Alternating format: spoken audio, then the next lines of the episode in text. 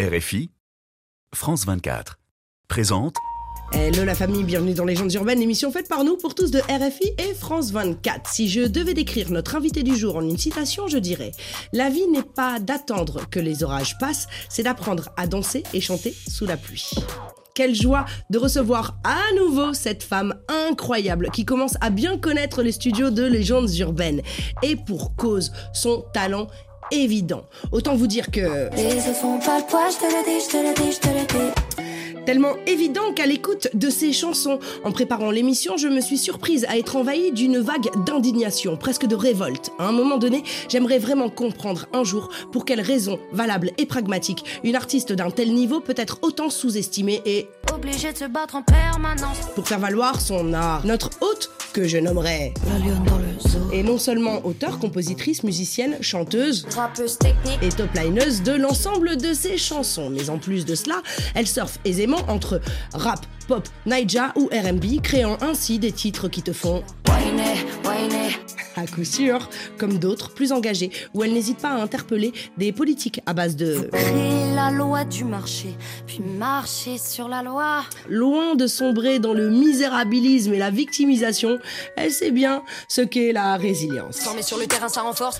Forcément. Et même si sous les ponts. Elle continue à rouler et délivrer notamment un nouveau projet nommé Ego qui va à coup sûr cartonner. Messieurs, dames, comme mes dires sont profondément honnêtes, mais je l'admets subjectif, j'aimerais vous rappeler qu'elle a collaboré entre autres avec Kerry James, Lino, Taiki, Attic, Thomas, Fianso, Kalash, Shaim, Canis, Yaro, cumulant ainsi en 7 ans de carrière 99 531 000 vues de ses clips. Écoutez bien, c'est- on est précis, hein, 531 000, mais je pense qu'à l'heure où on se parle, on est déjà à 533 000, peut-être même à 560 000, et 180 millions de streams. De quoi? Tout retourner, ouais.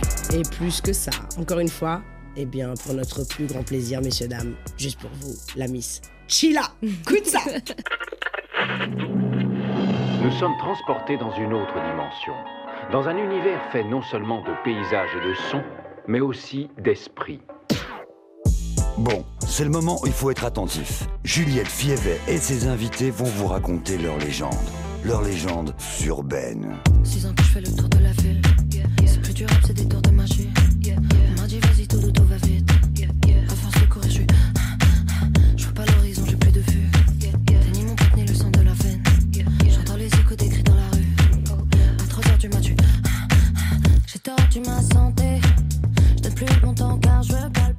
Chila Dans les studios de Légendes Urbaines, bienvenue chez toi. Ah bah franchement c'est comme à la maison. Merci Juliette pour l'accueil comme d'habitude. Ça va? Ça va et toi? Ouais. On va commencer par bah, tes débuts. Tu grandis à Gex, donc c'est vraiment à la frontière, c'est en France, mais c'est à la frontière suisse. Euh, tu as un frère, ta maman travaillait dans le social, et ton père, paix à son âme, que la terre lui soit légère, était musicien d'origine malgache. À quoi Mhm. ressemblait ton enfance? Tu disais toujours que avant tes 14 ans, et ce moment un peu euh, euh, violent, euh, t'avais une enfance parfaite, tu le dis souvent. Ouais ben parfaite parce que euh, j'ai grandi dans tu vois dans une région où c'est assez magique. Tu vois t'as T'as les montagnes, donc moi j'ai vécu au pied du Jura avec euh, vue sur les Alpes. Il y a le lac Léman à côté. euh, Enfin, c'est des, des petites villas, des petits villages ou des petites villes. Enfin, Genève c'est une petite ville, tu vois, qui sont hyper familiales, hyper cosy. Il y a plein d'activités à faire. Euh, Moi, mes parents, ils m'ont toujours euh, poussé à, bah justement, à faire le plus d'activités possible. Donc, je faisais du sport, je faisais de la musique. euh, Skieuse? Skieuse à fond. Ah tu Skieuse- maîtrises et tout une rideuse. Bien sûr, je suis de rideuse. Et en, en snowboard et tout Snow aussi, Snow Pardon, aussi. Ouais, pardon. ouais. Bah après, depuis que je suis à Paris, je suis vraiment devenue euh, bah, une Parisienne quoi. Ça fait cinq ans que je suis pas que je suis pas allée au ski, mais euh, non non, mais c'était une, une enfance privilégiée parce que euh, remplie d'amour. Enfin voilà, j'étais à 200 mètres de, de l'école où j'allais parce que c'est tout est à taille humaine en fait et euh, plein de potes, euh, plein d'activités euh, et un environnement sain, tu vois. Donc euh, T'apprends très tôt la musique? Ouais.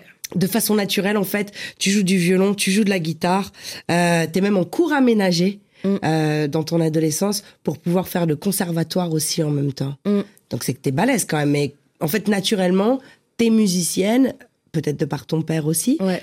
Et donc, tu réussis quand même, même à un âge où euh, souvent les parents ont tendance à dire, eh, fais les études et puis on verra la musique après. Toi, en fait, on t'a carrément aménagé euh, les deux.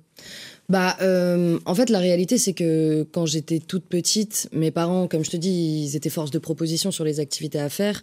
Et vu que mon père était pianiste, euh, musicien, c'était évident que j'allais faire de la musique.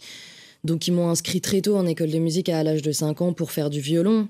Donc, naturel, oui et non, parce que ça reste quand même de nouveau euh, euh, un avantage euh, Ouais. que d'être en mesure de pouvoir pratiquer un instrument, tu vois. Donc, euh, j'étais à l'école de musique, euh, j'étais au violon, et puis c'est là où la Suisse intervenait aussi, parce que après j'étais en orchestre euh, avec euh, euh, un chef d'orchestre qui était du Conservatoire de Genève. Donc, enfin bref, j'ai fait euh, tout ce parcours musical. Euh, quand on est dans des écoles de musique ou dans des conservatoires, on nous pousse aussi à voir plus loin que simplement son instrument. Donc, il y a le solfège, l'harmonie. Euh, et puis, on- je pouvais prendre des cours de chant ou du moins faire, tu vois, du jazz, des choses comme ça. Et euh, le moment où j'ai perdu mon père à l'âge de 14 ans, donc euh, j'étais en troisième, euh, ça commençait à devenir tendu pour moi d'un point de vue scolaire. J'étais naze de ouf. Et euh, j'ai fait ma seconde, et là j'étais vraiment sur le point de redoubler, etc. Mais vu que j'étais dans le même établissement scolaire depuis la première maternelle, ils m'ont fait une fleur parce qu'avec ma mère, on a pris. Enfin, moi j'ai demandé à ma mère en fait de partir de chez moi et d'aller en internat pour m'éloigner euh, justement de l'atmosphère un peu morbide euh, qui, qui, enfin la chape de plomb un peu au-dessus de moi. Et du coup, j'ai demandé à aller euh, euh, en internat à Annecy parce que ma mère avait trouvé justement ces horaires aménagés qui liaient la musique. Et donc euh, c'était naturel, mais c'est pas forcément naturel que les parents nous encouragent, comme tu dis, à, aller dans cette voie. Mais vu que j'ai des parents qui sont hyper ouverts d'esprit, qui sont créatifs et qui sont des artistes dans l'âme, tu vois, euh, ça a été naturel pour ma mère de me dire bon là je vois que tu es en déperdition scolaire euh, qu'est-ce qui va faire en sorte que tu t'y rattaches? Et c'était la musique Tu parlais tout à l'heure de, de, de ton papa qui a disparu à 14 ans. Ta vie, Mm. c'est ta vie parfaite à, à vriller. Ton papa est décédé. Ton frère a eu un accident euh, de moto, je crois, de vélo ouais de vélo. Ta maman a perdu son job. Et tout ton entourage me dit que c'est à ce moment-là où finalement, bah, Chila est devenu Chila en fait. T'as switché, t'étais révolté, t'as vécu une injustice ou en tout cas des drames que Mm. t'as considérés comme des injustices. Mm. Et c'est à ce moment-là où tu t'es engouffré dans le rap et que tu es devenu plus taciturne, peut-être moins ouverte et moins dans le monde des bisounours finalement. Et ça a déterminé euh, une partie de ta voix d'aujourd'hui. Ouais, après, tu vois, euh, je te. Je te. Enfin, j'ai eu euh, cette enfance que je qualifie euh, d'enfance euh, géniale, tu vois. Mais en fait, la réalité, c'est que moi, mon père, il a eu un premier cancer quand j'avais deux ans. Et du coup, euh, c'était une enfance euh, géniale parce que remplie d'amour, remplie d'activités, euh, on manquait de Mhm. rien, etc. Mais c'était une enfance supervisée par la maladie. Parce que mon père, du coup, après, il a eu des neuropathies périphériques qui faisaient que, bon, en fait, son état se dégradait au fur et à mesure. Donc, en fait, j'ai jamais connu mon père en forme Ouais. et je l'ai vu se dégrader. Et, et après, je, c'est des drames, mais je, enfin, je me sens pas euh, unique dans le drame, tu vois. On traverse tous en fait des drames. euh. Enfin, c'est, c'est, je pense que c'est là où ça a été une belle leçon, c'est que euh, j'ai compris la vie peut-être un peu plus rapidement que. euh, Enfin, j'ai, j'ai pas été épargnée à un âge où souvent les parents nous épargnent, tu vois. Mais parce que, euh, voilà, quand tu vois euh, ton père en, en chaise roulante, euh, parce que t'as 10 ans, euh, que, euh, enfin, je vais, je vais parler de façon crue, tu vois, mais qui porte des couches culottes, euh, qu'il t'oublie à l'école parce qu'il a plus la mémoire, que les médicaments prennent trop de place, enfin, tu vois, euh, qu'il y a des infirmières qui interviennent, que euh, des fois tu te fais réveiller à 2 heures du matin parce qu'il y a des euh, œdèmes pulmonaires, enfin, voilà, ça c'est euh, ma réalité de toute mon enfance, tu vois. Vraiment. vraie euh, angoisse. Jusqu'à mes ça. 14 ans, tu vois. Et le moment où il décède, c'est pas une surprise. Tu trouves un refuge dans la musique finalement? À la base, je trouve euh, un refuge dans la musique. euh, et euh, cette musique, euh, je sais pas vraiment vers quoi je vais me diriger là-dedans. En fait, la musique, elle, ça a toujours été un refuge, ça a toujours été mon, ma safe place, euh, comme avec les nouveaux termes qu'on emploie, tu vois.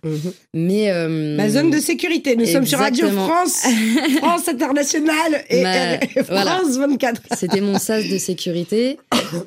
Et après, j'ai commencé à faire des covers. Enfin, je me cherchais, en fait. Je me suis cherchée gentiment.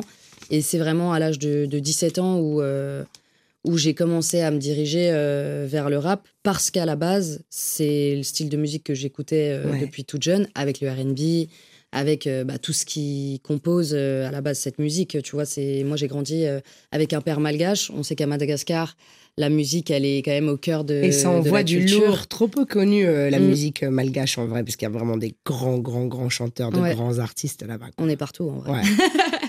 Mais du coup, Le euh, chauvinisme. c'est ça.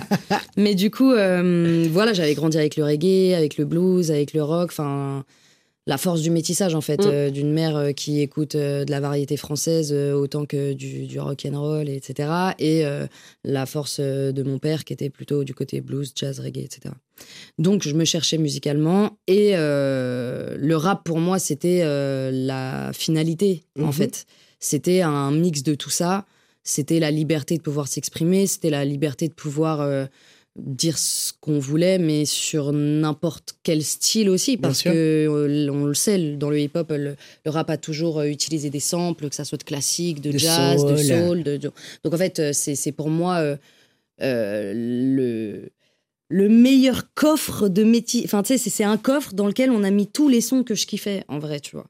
Mais à la base, quand je commence le rap, euh, j'arrive pas à intellectualiser tout ça. À la base, je suis juste à une soirée avec mes potes qui écrivent des textes Ouais, c'est ça ton et qui sont texte. en mode euh, wesh euh, nous on kiffe faire du rap euh, dans la voiture ou chez nous en soirée et moi je suis juste en mode ah vous faites genre vous êtes des rappeurs mais moi aussi je peux écrire des textes et je peux rapper et puis à la base c'est juste une petite guerre d'ego de eh, je peux faire avec vous et vous montrer que je suis plus forte que vous alors que j'ai jamais fait ça et, euh, et à la base ça part du- d'une bonne blague et euh, une bonne blague qui finit bien parce que au final je me dis ah ouais moi je veux chanter de la soul en anglais mais en fait je sais pas parler anglais et je me rends compte que la variété française ça me parle pas mais le rap ça me parle et, Et tu sais j'ai des choses à dire et je suis pas enfin T'es pas tuba. je me trouve pas tuba ouais in fine euh, Big bah ouais, Big Flo et Oli prennent mes contacts et ils me disent ouais t'inquiète on te tiendra au jus et tout. Moi je suis en mode euh, c'est trop sympa, mais j'attends pas trop là-dessus tu vois. Bien sûr. Et en fait euh, les gars euh, tiennent plus que parole parce que trois mois plus tard en février, euh, le jour de l'anniversaire, non avant, non c'était en novembre ouais, euh, ou en décembre je sais plus, ils m'appellent et ils me disent viens sur notre planète rap. En fait à ce moment-là j'ai pas trop conscience de la portée d'un planète rap. En fait c'est un truc que je suis depuis toujours. Je, il y a un truc iconique là-dedans qui sûr. est indéniable, mais euh, je me rends pas trop compte sur le coup. Enfin, je suis en mode c'est un truc de ouf, mais je suis pas en train de me dire je joue ma vie, tu vois. D'accord. Et pourtant, ça a été le cas. Et pourtant, ça a été le cas parce qu'une semaine après, euh, le jour de l'anniversaire de ma mère, Teufa m'écrit sur Facebook et me dit euh, Je suis producteur de rap, euh, j'ai vu ta, ta prestation sur Planète Rap, euh, viens me rencontrer. Et en fait, il s'avère que c'est DJ Benz à l'époque qui avait Mhm. euh, envoyé ma vidéo à Teufa en disant Regarde cette petite, euh, elle, a, un- elle a un potentiel de fou, nanana. Donc en fait, avant d'aller voir Teufa, je rencontre DJ Benz qui me met en confiance en mode T'inquiète, Teufa, c'est un gars sûr. Entre temps, j'avais regardé son Wikipédia parce que pour moi, c'était juste le livreur de pizza dans les 11 commandements. tu vois. Mhm. Alors, pour toutes les personnes qui nous suivent, Tefa est un producteur légendaire dans le rap. Il a notamment produit Jams, il a produit Kerry James, il a produit Fianso, il a travaillé, produit Lino aussi, je crois. Ouais. Enfin, voilà, il a travaillé avec énormément, énormément de gens. Euh, et, euh, et finalement, il a un coup de cœur sur toi. Mm. C'est vrai que lui met une semaine aussi en plus à te chercher un petit peu partout, etc. Parce qu'il a ce coup de cœur euh, sur ce freestyle de Skyrock. Et, euh, et c'était en 2015. Moi, je vais pas du tout arranger ton cas Mm. là tout de suite. Mm. Parce que la prochaine question, elle est relou. Mais Ah Ah, là pardon, pardon. Mais pardon. C'est- c'est- Salut en plus, Juliette, j'espère que tu vas bien. Donc, Ah. avec ma petite championne. Voilà. C'est euh, ma chouchoute. Et euh, j'avais une petite question pour toi. Chila, pourquoi tu détestes autant le sport? J'ai dit donc Tefa, tu poses une question technique sur le travail en studio, sur machin. Il me dit ouais, pas de problème, minuit. Pourquoi tu détestes le sport? Merci Tefa. Tefa, on t'embrasse, mon teuf teuf. Eh, si tu veux qu'on parle de sport, frère, euh, en plus je me dis les concerts sont pas les payeurs quand même. Hein Ah non, mais vas-y, mais lui, il se bute au sport. euh, et C'est c'est une machine. Mais... C'est vrai, il fait beaucoup de sport. Mais Tefa oui, de Ah, parce que moi je l'ai connu à une époque où il faisait pas beaucoup de mais sport. non, mais maintenant, il, il compense avec le sport et c'est une machine. Mais en fait, moi, j'aime euh, j'aime les activités. J'aime euh, me distraire. Faire du snow, faire du faire ski, du ski, faire du, ouais. volet, euh, du, du, du tennis, du badminton. Après, vas-y, on est à Paris, je vais pas aller m'inscrire dans un truc de badminton. Tu sais, moi, euh, comme je te dis, j'ai eu la chance de vivre dans un environnement génial qui est euh, montagne et lac. Donc en fait, tu as tout à disposition pour faire des sports extérieurs, etc. Et pour moi, le sport, c'est lié à la nature, c'est lié à, à l'évasion, c'est lié à, à une activité, mais à la distraction aussi, ou à la Bien compétition. sûr. Euh, M'enfermer dans une salle euh, avec euh, 36 personnes qui puent, franchement, euh, ça me fait grave pas du bien. Et Julien je déteste ça. T'as vu des hamsters? Julien disait des hamsters. Ah ouais. Je te jure, c'est des hamsters dans une roue. T'as vu Julien On je suis pas pas seul. hamster. Julien, Julien, on est ça grave fait pas des plaisir hamsters. ou pas? Je t'en voulais. Nous, on est team Chilla fort. non, mais je suis sûre qu'on sera pas les seuls. Christophe, je te soupçonne d'être un peu comme nous. Euh, voilà, Ouais. tu vois, je pense qu'on est nombreux en fait. J'adore, euh, j'adore euh, l'activité extérieure. Je déteste le sport en salle et euh, je, je m'affirme là-dedans. Tu sais qu'on est suivi dans le monde entier. Mm. C'est déjà l'heure de se quitter. Quel serait le message universel que tu aurais à passer? Le message que j'ai à passer, c'est peut-être euh, ben, savoir euh, faire le bon tri dans sa vie pour être entouré des bonnes personnes qui nous permettront euh, de faire en sorte que ouais, notre vie elle soit beaucoup plus agréable à vivre malgré euh, les embûches, malgré Mhm. euh, les coups durs euh, et, et bien manger. et s'accepter les uns les autres. Yes, Si on n'arrive pas à s'accepter soi-même, déjà, si on accepte les autres, c'est pas mal. c'est déjà pas mal. Mm. Je remercie Merci. mille fois, encore une fois, d'avoir accepté notre invitation. Bah, merci pour l'invitation. Bienvenue trop encore une fois chez toi. La famille, je vous rappelle que l'album Ego est disponible. Et on se quitte avec un super live de Chila, Zou, extrait de l'album Ego. La famille, rendez-vous sur la chaîne YouTube de Légendes Urbaines pour la version longue en- et en intégralité de l'émission, au cours de laquelle on s'est raconté encore une fois plein, plein, plein de belles choses. Je vous donne rendez-vous la semaine prochaine, même heure, même endroit. Et en attendant, paix, amour, lumière sur vous. One love. One love, Chila. Merci.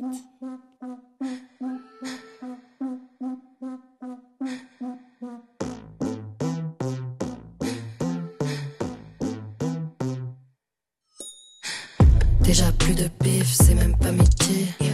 Je montre pas le string, donc je fais peu le stream. Le courrier, je l'empile, le repas, je l'empiffre. Chargé pas le style, je fais genre c'est mon style. Quand je suis overbooké, souvent je fais la gueule.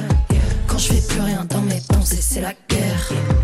J'ai plus de tickets pour le métro, je fais la queue. J'arrive en retard, je fais genre qu'il y avait la grève. Des mauvaises habitudes, je suis grave accro au sucre. Faudrait que j'aille à la salle, mais je suis parti dans le sud.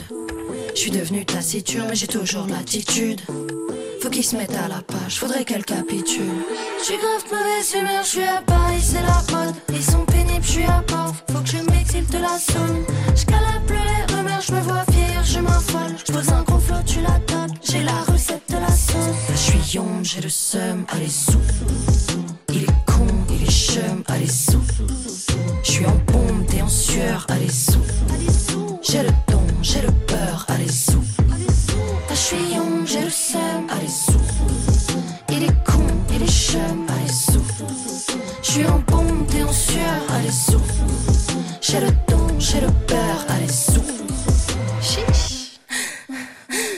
J'arrive en balle, c'est terrible. J'arrive en retard, mais je maîtrise. Toujours à l'heure pour Netflix. Toujours à dire des bêtises. Mais je pas bête, je suis exquise. Tellement je suis j'ai le vertige. J'ai le verre depuis 16 piges. Que la ride, j'ai pas le permis. Le respect, je le prends, je l'exige. C'est moi la lionne dans le zoo. Sans foi ni loi dans le zoo. Je fous le bordel dans le zoo. Allez, zoo, zoo, zoo, zoo. J'suis grave mauvaise humeur, j'suis à Paris, c'est la mode. Ils sont pénibles, j'suis à mort, faut que je m'exile de la zone. J'calabre les rumeurs, j'me vois vieillir, je m'affole. J'pose un